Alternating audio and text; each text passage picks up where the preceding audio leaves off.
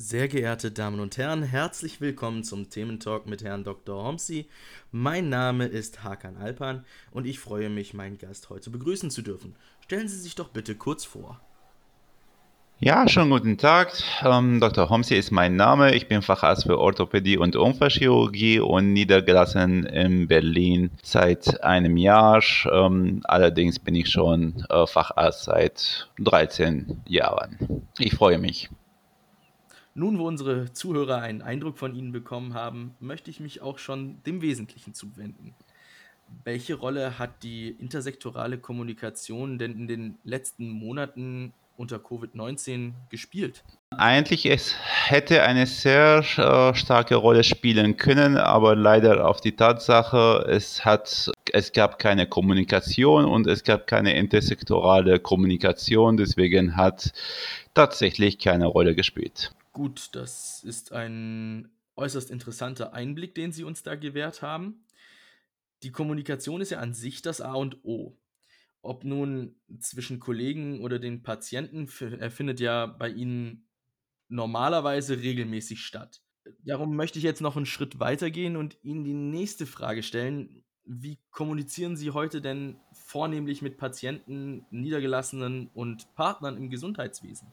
Also das direkte Kommunikation mit den Patienten, es findet eher face-to-face -face statt, wenn die Patienten in der Praxis sich stattfinden oder bezüglich, äh, beziehungsweise wenn sie sich telefonisch oder per E-Mail sich an die Praxis wenden, dann kriegen sie die Antworten zu ihren Fragen. Im Prinzip ähm, mit den anderen Kollegen, das läuft über private Ebene, eher mit dem niedergelassenen Kollegen auch. Von dem Berufsverband äh, gab es immer so Rundmail E-Mails und versuche ein Rundschreiben, dass wir einfach alle Kollegen auf dem gleichen Wissensstand ähm, sind. Mit den anderen, mit Krankenhäusern oder mit dem Gesundheitswesen, Akteure ähm, vom Gesundheitsamt oder andere auf dem Gesundheitssektor Mitspieler gab es absolut keine Kommunikation. Das ist ein sehr klarer Einblick, den Sie uns da geben.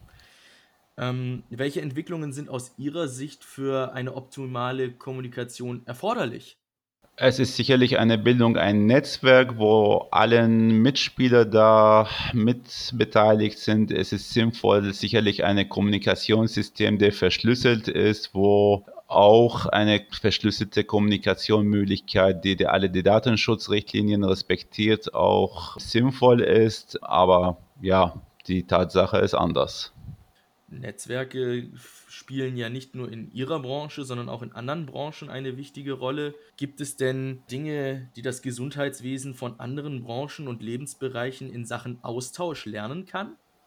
Es, sicherlich kann man viel von einem anderen Branchen auch lernen, aber es ist einmal so die eher die Ärzte oder die diese Trennung von dem Gesundheitssystem zwischen Krankenhaus und niedergelassenen äh, zwei unterschiedliche Systeme, die aktuell leider nicht miteinander kommunizieren. Es ist auch so mit Abrechnungssystem, auch von der Gesundheitspolitik so gewollt, dass es im Prinzip zwei unterschiedliche Systeme, die parallel zueinander laufen und ähm, nicht unbedingt sich gegenseitig ergänzen. Es findet keine Kommunikation statt und äh, ja, das ist die Tatsache leider. Sie haben jetzt schon sehr genau beschrieben, ähm, dass es unterschiedliche Einflüsse auf unterschiedliche Bereiche gibt. Welchen Blick haben Sie auf Digitalisierung und Prozessveränderung in Ihrem Wirkungsbereich? Also wir arbeiten schon in unserer Praxis komplett papierfrei, zu sagen, ein bisschen digitalisiert so viel wie möglich.